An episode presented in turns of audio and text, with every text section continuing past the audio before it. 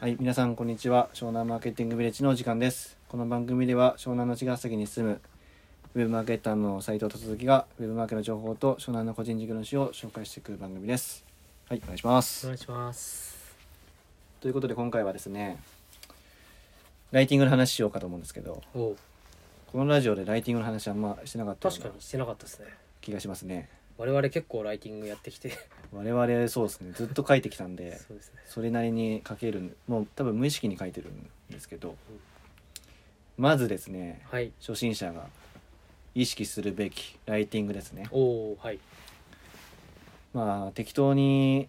書いてちゃダメなんですよ、もちろんそうですねうん、でまず意識するべき型がありましてうんうんプレップ法ですはいプレップ法知ってますか、プレップ法結構聞きますねいろいろうん、プレップ法っていうのは PREP でプレップなんですけど、うんえー P が結論、うんけ結論の P ってなんだっけポイントポイントだっけ多分まあ結論ですねはい、結論で R が理由リーズンの理由うんで E がエグザンプルの例うん例えですね、うんで最後にもう一回 P うんうでん結論で、えー結論理由例え結論で、うんまあ、結論同士でサンドイッチするみたいなはいはいはい感じなんですうよ、んまあ無意識でやってる人も多いかもしれないですけどねうん改めてこういううんでまず一番大事なのがうん結論を最初に言うってことですねうんそうですね結構初心者でやりがちなのが結論書かずにダラダラダラダラ書いててうんで一番最後に「こうです」っていう人多いんですけうど、んうんみんなそこまで読まないっす読まないないです僕も分析屋さんなんでいろんなサイトを分析してますけどもう下までたどり着く人なんてほんとわずかだから、うんそうですよねうん、大体ファーストビューでまず離脱されちゃうそうですしまあ最初の見出しとか見てうん結局何が言いたいんだっていう感じで、うんもう離脱して戻っちゃうんですよねなんかその頑張って読ませようとしてても半分ぐらいはもう最初からちょっといったぐらいでうんいなくなってるんで、うんこれがもう最初がわけわかんないとそうそうそうそうほぼいなくなってんじゃないかっていう、うんもう女の子の話みたいな女の子を敵に回したいやよく言われますよね女性のまあと 確男か性にの、はい、男性はまず結論を言っうん、てまあ結論求めがちなんだけどうん女性は感情の生き物だから、うんうん、なるほどってよく言われますよね言われますね確かだから僕あまり合わないんですけど女 性と話がまあそんな感じでにはいまあねうあんのネットの場合はみんな男性のっていう感じで確かにやっっていうぱ考りえ方で Google さんも結構男性能だからゴリゴリの確かに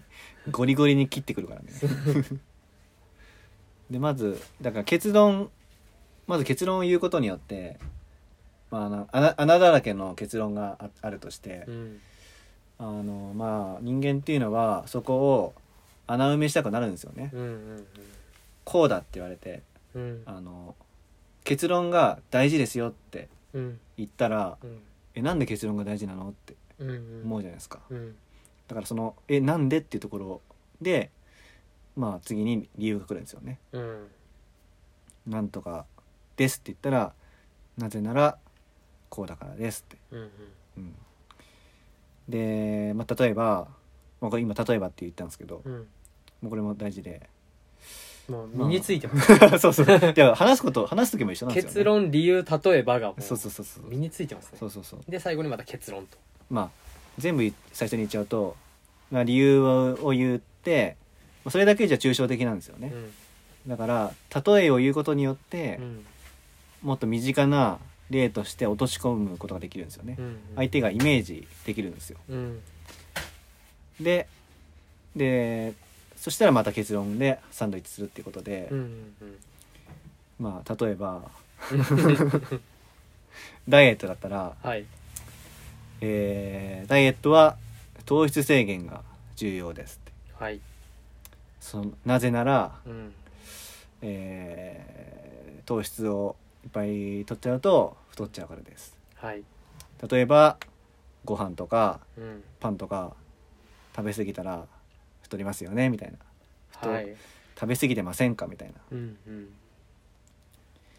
でそれやっちゃうと太っちゃうんでうんだから、うん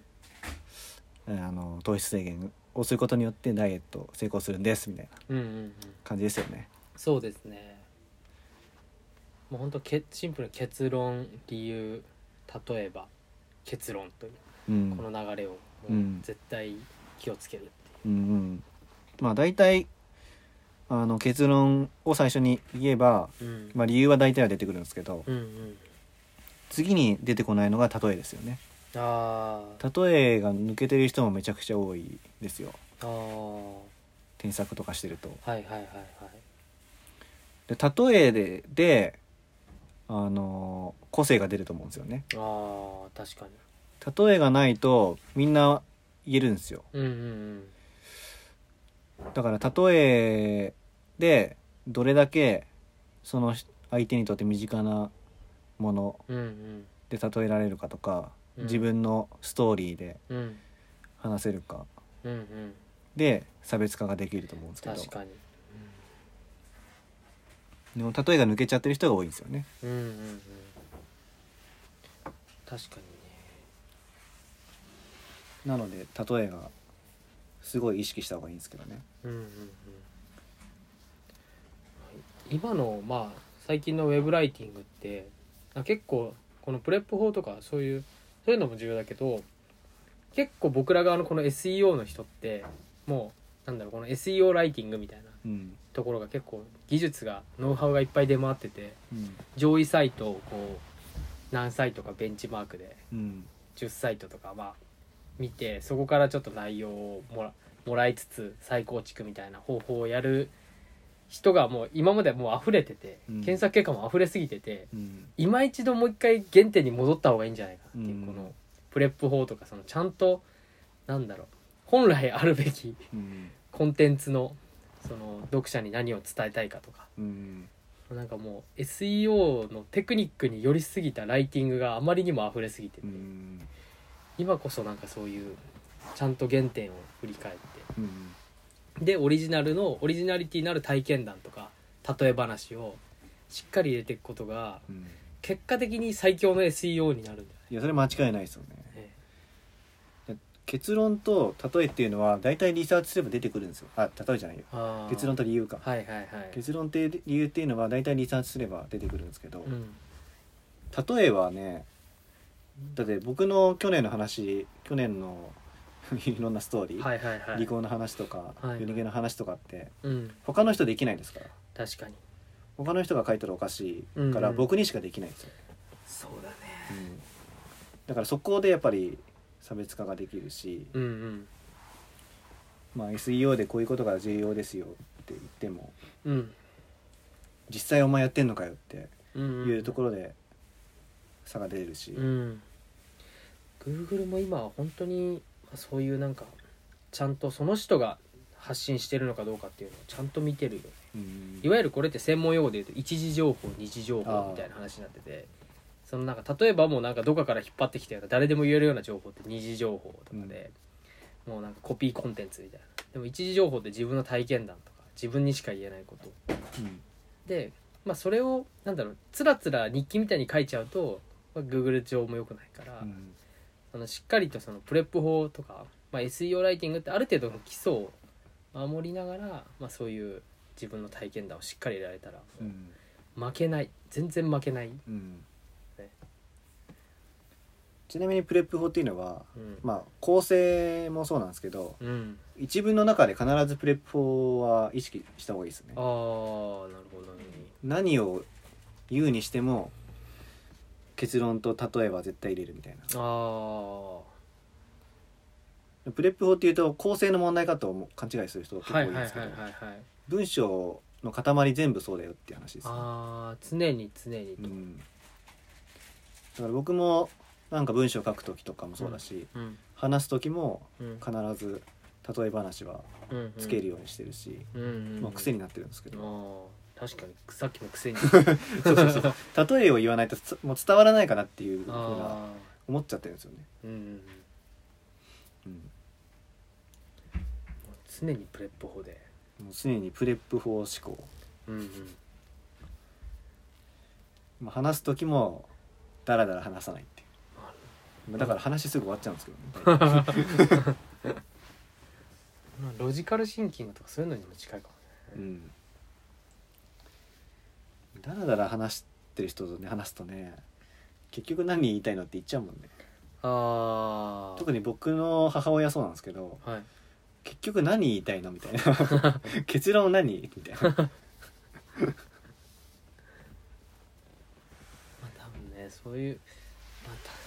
うんあんまりでもウェブのこうウェブで売り上げ上げてる人だってそんなにダラダラうん結論が見えない人って確かにいないかもしれない、うんみんななんか結構じゃないと響かないからね、ああ確かにね無意識にできるうん、ということでまず、えーライティング初心者の人はプレップ法を意識してやってみてくださいはいはいということで今回の件について何か質問感想などありましたら「ハッシュタグ湘南マーケティング」ってやっていただければまた、えー答えていきますのでよろしくお願いしますはいありがとうございますありがとうございました